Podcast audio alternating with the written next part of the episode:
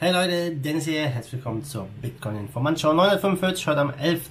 August. Wir sprechen über das Ethereum 2.0 Testnetz und auch über das Staking von Cardano und zum Schluss, haha, Leute, bleibt dran, da ziehe ich den Gewinner hier dieser Prepaid Masterkarte, die die Jungs von BitQ zur Verfügung gestellt haben. Also dranbleiben lohnt sich. Wir starten mit dem Preis und ja, die 12.000 scheint ein Hindernis zu sein. Ja, aktuell steht Bitcoin bei 11.856. Wir haben jetzt 7.30 Uhr am Morgen.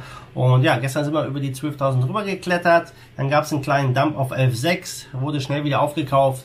Ja, jetzt sind wir wieder über der 11.8. Also mal gucken, ob der Bitcoin jetzt ja diese Hürde nehmen kann oder nicht.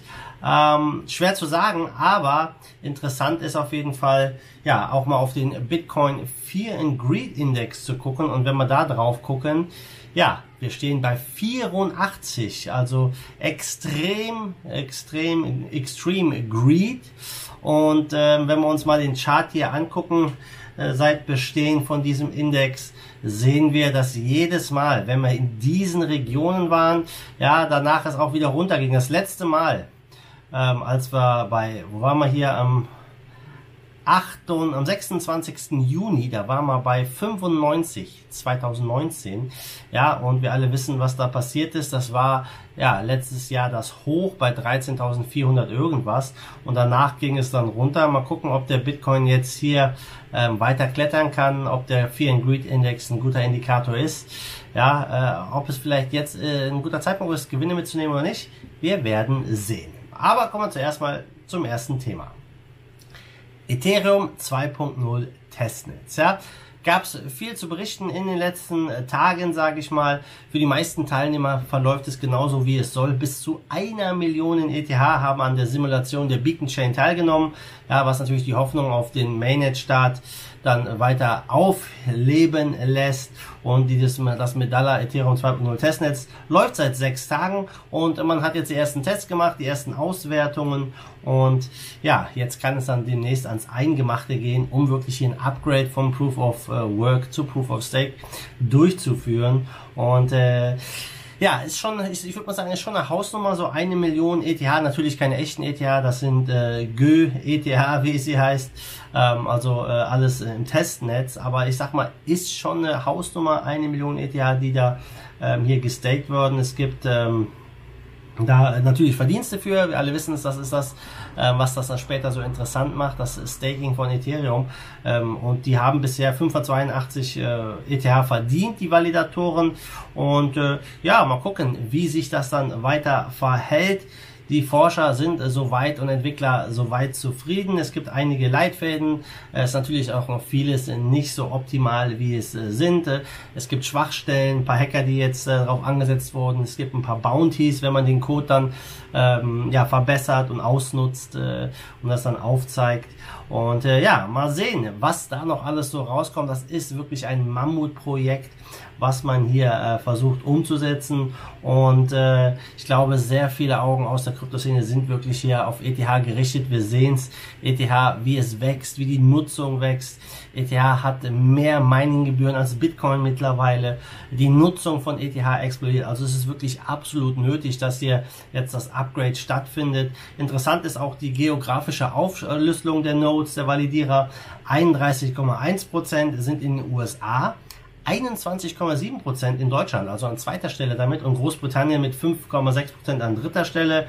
Es gab nur wenige Teilnehmer aus den asiatischen Ländern, ähm, Singapur, Südkorea, Japan und China. Ja, also da muss vielleicht noch ein bisschen was passieren, um das dann später ein bisschen vielfältiger, ein bisschen geografischer verteilter zu machen. Aber wir werden sehen. Soweit läuft es äh, alles ganz gut bei diesem Medalla Testnetz und mal gucken, ja, wann jetzt wirklich hier der Startschuss fällt, ob es dieses Jahr noch ist für äh, ja, den echten Übergang im Mainnet. Wir werden sehen.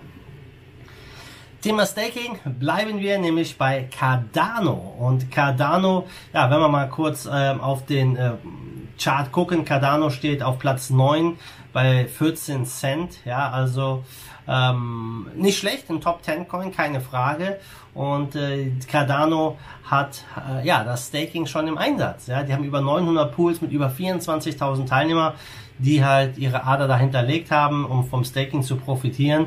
Ähm, die wollen damit natürlich eine höhere Dezentralisierung erreichen. Auch die Anzahl der Pools spielt natürlich eine Rolle mit. Ähm, interessant ist wirklich, dass 33 Prozent des Total Supply von ADA im Staking sind. Also ein Drittel finde ich echt hoch. Ja. Und ähm, das ist natürlich, ja, ähm, ja, schon ungewöhnlich, finde ich. Ja, 33 ein Drittel, dass die im Staking sind. Ähm, wie hoch da die Rewards sind bei ADA, keinen Plan. Ja, habe ich mich nie wirklich jetzt eingehend mit befasst. Aber hier kann Cardano natürlich punkten gegenüber Ethereum. Die sind eigentlich schon da, wo ETH jetzt hin will. ETH ist ja erst gerade im Prozess, auf Proof of Stake zu wechseln. Äh, wer weiß, was das noch für Schwierigkeiten mit sich bringt. Aber ähm, Cardano hat auch hier fünf Jahre Entwicklungsarbeit investiert, um an diesen Punkt zu gelangen. Und ähm, dieser Paradigmenwechsel bei Ethereum, ja, der äh, ist natürlich nicht so leicht. Und ähm, man muss natürlich jetzt bei Cardano auch die nächsten Schritte einleiten, zügig realisieren um halt ja das äh, komplette Ökosystem auf eine starke Ausgangsbasis zu stellen. Aber auch das muss natürlich noch erprobt, äh, erprobt werden. ETH natürlich hat einen riesen äh, Advantage, einen Vorteil. Äh, viele ICOs sind draufgelaufen, viele Token laufen auf äh, ETH. Äh, wir haben die ganzen Decentralized Finance Projekte. Da steht Cardano natürlich noch am Anfang. Ob sie dann in der Konkurrenz für Ethereum werden, das wird sich zeigen.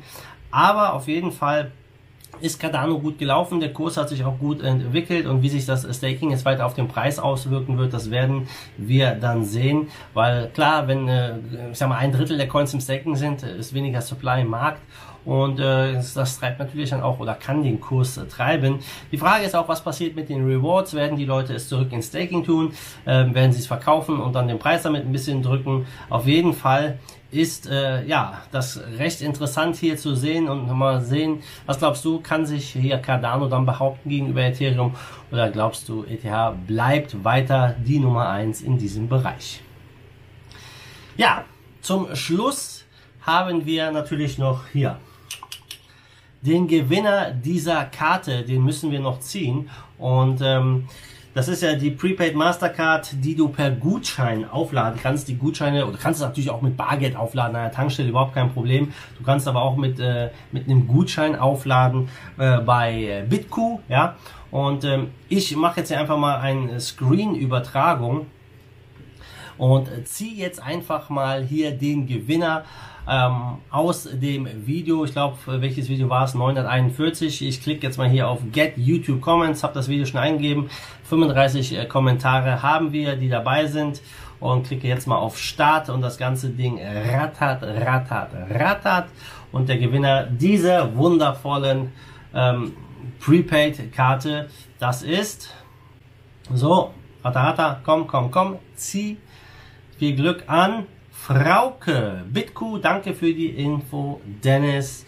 Also Frauke, herzlichen Glückwunsch für diese Karte. Schreib mir eine E-Mail an info@denniskoray.de mit deiner Adresse, dann schicke ich dir diese Karte zu. Herzlichen Glückwunsch, wunderbar, du hast gewonnen. Ja, zum Schluss gucken wir nochmal auf den Markt. Wir stehen bei 300 und wie viel Milliarden sind's? 363 Milliarden Marktkapitalisierung, Bitcoin Dominant 60,3 Prozent.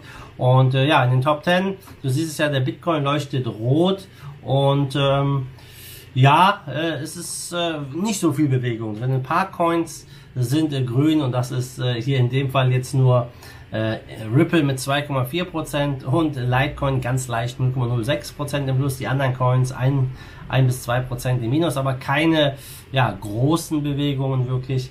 Top-Gewinner zu gestern. Das ist, wen haben wir heute hier an Platz 1?